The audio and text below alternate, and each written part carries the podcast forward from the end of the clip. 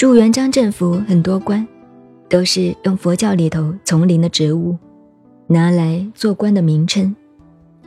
现在我们的这个政府很多官名也都是佛教，比如中华民国的总统，总统是佛教明朝的和尚官，一省里头管和尚宗教局长那个名字叫总统。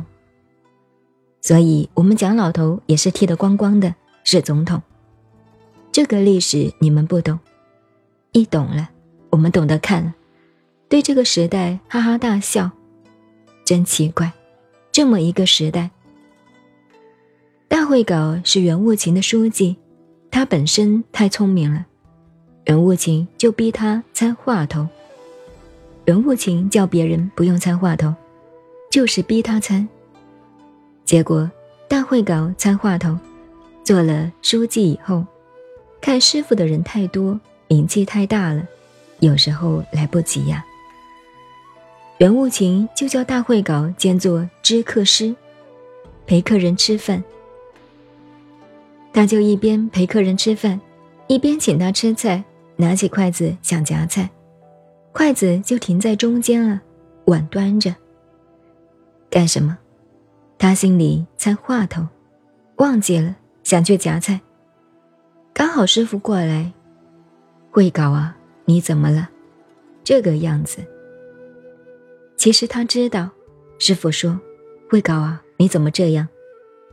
师傅一讲，他说：“好比狗舔那个热油锅，那个狗啊，看到一个油锅出来了，热的烫的，又要舔嘛。狗舌头拉那么长，不敢下手，不敢舔嘛。狗水尽滴，舍不得。他说：我用功参话头，参到像狗舔那个热油锅一样。你要我不干了？”我放掉吗？舍不得，要参下去吗？悟不了，好难受啊！就是这个样子。袁悟琴一听，好，这个比方好，用功的好，参下去。就是这样。但是你们听，我看你们要多学学。你们这班同学跟到老和尚，大会稿又是他老和尚前面的书记，又是知客，又是首座。真是当权派的，还了得！有一天站在旁边，丛林地下的那个茅坑叫做东司，都修在东边左边的。以前的老茅坑一排的，你们没有看过丛林下茅坑？成都当年宝光寺就有了，你们去参观。茅坑里头一个木板一排，大家坐在那里彼此的。白白的、花花的屁股都看得很清楚，没有什么了不起，也没有草纸，什么都没有。我们这个师兄看到过竹片，毛竹片，一片削得光光的，然后一片晒得干干的，丢到那里，放在那里。屙了大便以后，拿一片后面嘎哒一刮，刮完以后，一个水桶东进去了。管茅坑的叫东司头。种菜的叫源头，这个东司头的人，每一天来，把这个每一个竹片子拿来洗干净再晒，晒好了再放到这里用。所以，我们成都四川有个师傅，叫做光后老和尚，是个活的罗汉。有机会我讲他的故事给你听。他就在宝光寺做了三年的净头师。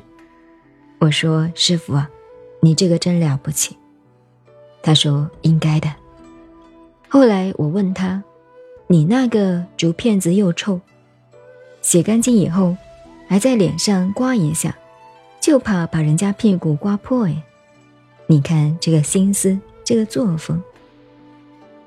所以大会搞啊，有一天陪客人吃饭，师傅讲了，会搞啊。”他看到大会稿指甲那么长，没有剪。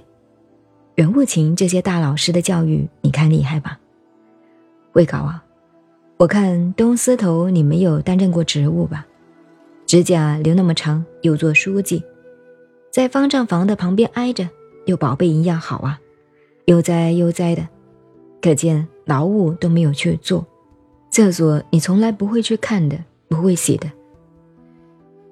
这么一大句话。大会稿把指甲剪了，向师傅讨工作。镜头师去洗厕所去，走了三年。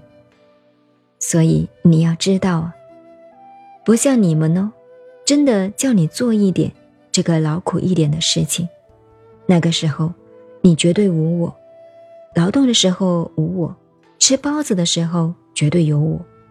你们的佛法是这样：劳动的时候学空，吃东西的时候学有，不得了啊！你看大会稿是这个样子，所以。后来大彻大悟了以后，文章也好，品德也好，样样都好。他的老师教育好。参话头，他这个以后留下来的。到了清朝，现在，现在禅宗留下来的就是一个话头了。念佛是谁呀？